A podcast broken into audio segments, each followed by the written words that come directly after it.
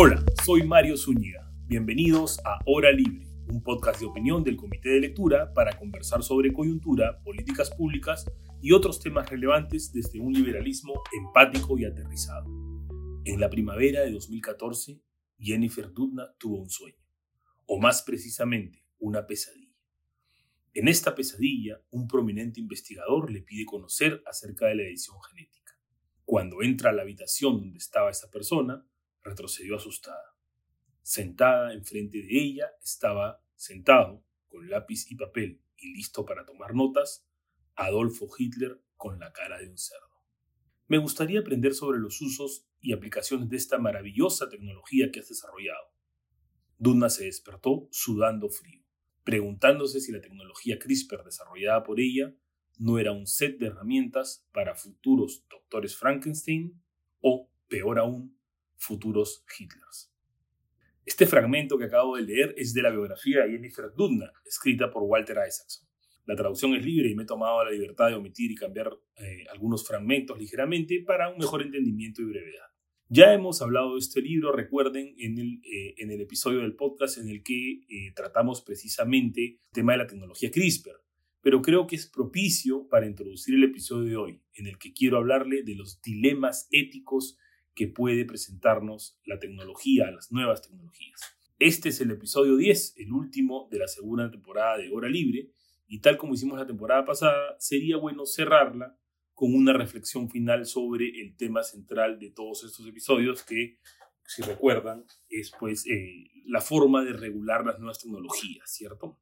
Como les comenté también en, algunos de los episodios pasados, yo personalmente me considero un tecnófilo o un tecnooptimista Creo que muchos de los problemas que enfrenta la humanidad van a poder solucionarse si le damos libertad a nuestros científicos, a nuestros emprendedores, para que sigan expandiendo las fronteras del conocimiento y las posibilidades de las tecnologías. En realidad es sorprendente todo lo que el hombre puede hacer. Puede leer la explicación en un libro, eh, verla en un documental, o puede haber cosas que de repente el hombre ya hace hace décadas, ¿no? Pero no dejan de asombrarnos. Mientras preparaba este episodio, por ejemplo, hace algunos días, la NASA acaba de lograr con éxito que un satélite colisione con un asteroide para desviar su trayectoria, algo que hace algunos años podíamos ver en una película de ciencia ficción con Bruce Willis y Aerosmith, ¿no? Pero claro, este optimismo que, que uno tiene, que uno puede tener, debe ser un optimismo siempre racional. Este optimismo no debe impedirnos apreciar los costos o riesgos que pueden derivar del uso de determinadas tecnologías o puntualmente de determinados usos de estas tecnologías. ¿no? Ello sería tan miope como el otro extremo que eh, precisamente criticamos en este espacio, dejar de aprovechar los beneficios de la tecnología por poner un excesivo énfasis en, en los riesgos. Hay que tener entonces un equilibrio. Existen, por supuesto, diversos tipos de riesgos, pero creo que podríamos agruparlos en riesgos de que las tecnologías se usen para la agresión, riesgos de que se usen para la excesiva acumulación de poder o de que generen una excesiva desigualdad entre las personas. En los primeros dos casos, cuando la tecnología está en poder de estados, se corre el riesgo de que se use para abusar de los derechos de las personas o incluso para implementar o proteger a regímenes autoritarios. Creo que es útil comenzar a analizar estos riesgos a partir del caso de la biotecnología, como nos recuerda el episodio que leía del libro de Dudna, la posibilidad de editar el genoma humano nos da la eh, posibilidad a su vez de tratar enfermedades terribles como la, anemia de, de, células falciformes o la enfermedad de Huntington, por ejemplo. Pero además, e, esto, este tipo de uso es lo que se conoce como edición terapéutica, pero la edición genética nos da la posibilidad también de editar el genoma humano para evitar la transmisión de enfermedades que es un tipo de edición que ya sería hereditaria, ¿no? Ya no solo es un tratamiento, no solo estamos hablando eh, de, un, tema terapéutico, sino es un cambio que ya sería permanente en las personas. Incluso podría usarse la edición del, del genoma humano para mejorar a las personas, entre comillas, ¿no? No sé si ustedes han visto la película Gattaca, ¿no? Eso puede ser muy bueno, eh, pero también nos podría llevar a algunos escenarios distópicos, ¿no? De apartheid o de incluso eh, algún fin eugenésico, ¿no? También bastante, bastante preocupante, ¿no? Eh, con, el que hay que tener mucho cuidado. En 2015, eh, justamente a, instancias de DUDNA, los principales biólogos del mundo se reunieron en una conferencia en Napa, California, con la finalidad de discutir qué se debería, cómo se debería regular el, uso de la biotecnología, con especial énfasis en los aspectos éticos de hacer ediciones genéticas hereditarias. Rápidamente se generó un consenso, desde mi punto de vista positivo, en el sentido de que no se debería establecer una prohibición estricta de las ediciones genéticas hereditarias. Una prohibición no tendría mucho sentido porque podríamos estarnos privando de desarrollos importantísimos para la medicina. Piensen en las terribles enfermedades que hemos mencionado, como Huntington, por ejemplo, que es bastante dolorosa no solo para los pacientes, sino también para las la familias. Si podemos erradicarla, ¿por qué no hacerlo? ¿no? Hay que ser realistas, por otro lado, y ser conscientes de que la, la tecnología para realizar edición genética ya está ampliamente disponible. Hoy en día se pueden comprar online kits para realizarla y laboratorios en varios países del mundo la vienen practicando.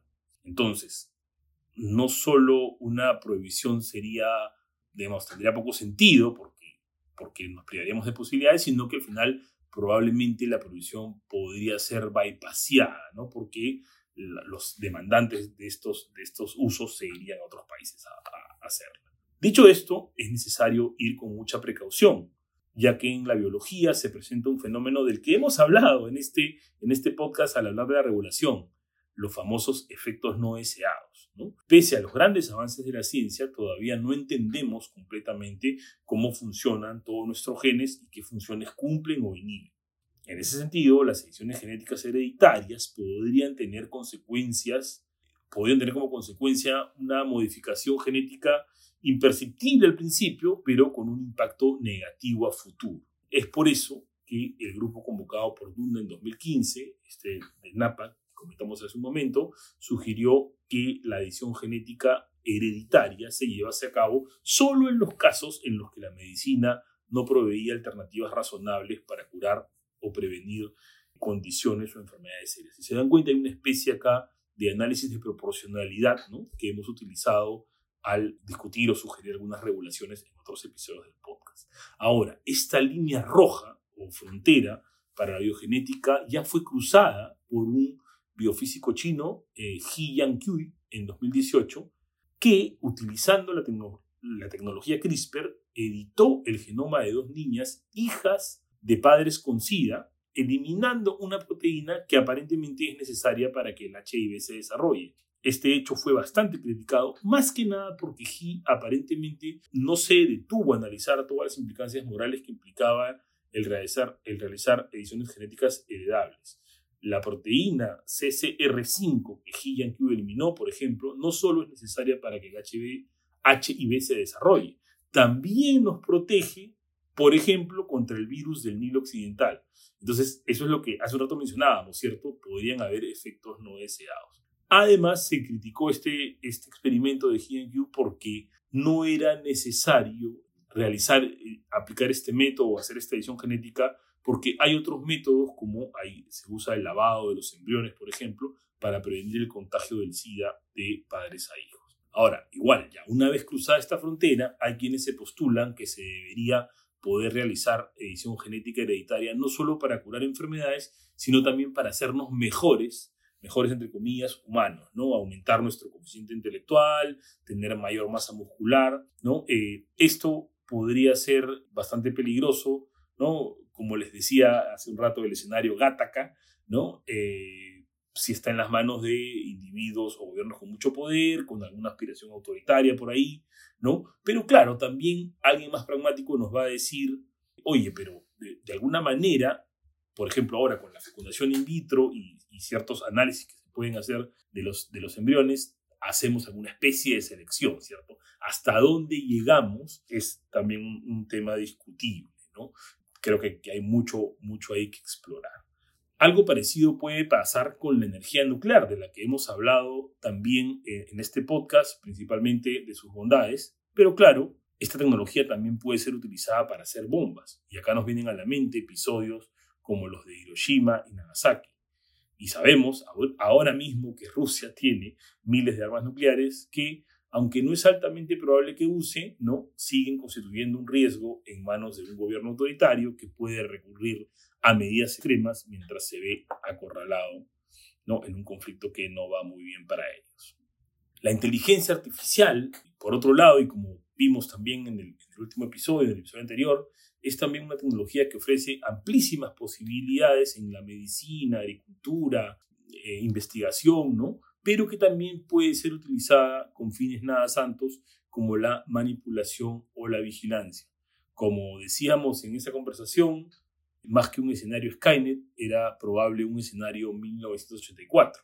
¿no? Si uno ve, por ejemplo, lo que pasa en China y las tecnologías de reconocimiento facial en la calle, más ahora que siguen aplicando su, su política cero COVID y sus cuarentenas súper estrictas, con drones que te filman y te gritan instrucciones, la verdad es que es un poco distópico. Otro dilema ético importante en el caso de la inteligencia artificial es que si lo usamos para tomar decisiones, como resolver determinadas controversias legales o, por ejemplo, contratar personas, ¿qué nos garantiza que las decisiones no discriminarán o aplicarán algún otro tipo de sesgos? En el ejemplo de la solución de controversias, claro, uno podría alegar que las partes se sometieron voluntariamente a ese tipo de mecanismo. Pero, ¿qué pasa si el Estado lo usa para tomar decisiones que implican la adjudicación de derechos o beneficios sociales?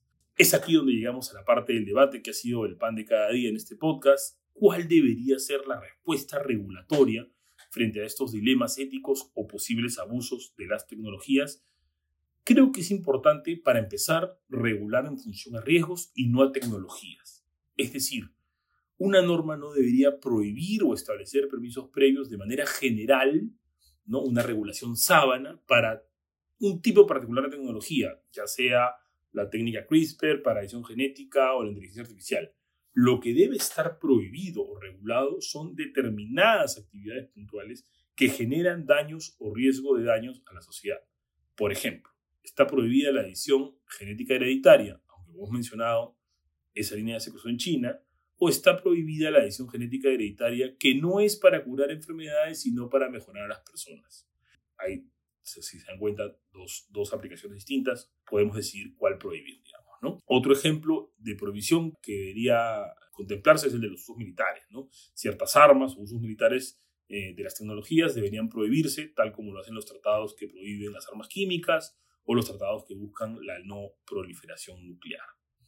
También podría regularse, dependiendo del nivel de riesgo, que ciertas actividades estén permitidas, pero sujetas a determinados controles previos. Una cosa importante aquí, incluso en estos casos en los que regulamos prohibiciones puntuales o permisos previos, siempre debería especificarse que sí se permitirá la investigación en o con dichas tecnologías y además establecer los procedimientos apropiados para ello. Menciono esto último a propósito de la irracional, moratoria al uso de transgénicos que tenemos en el país y que también comentamos esta temporada, si lo recuerdan, en la que para añadir insulto al daño ya realizado, además de una provisión que no tenía sentido, incluso la investigación que supuestamente estaba permitida era prácticamente imposible realizar los procedimientos para importar material genético eran sumamente complicados e incluso eh, llegó a darse un caso de un científico al que le abrieron un proceso penal por importar unas semillas.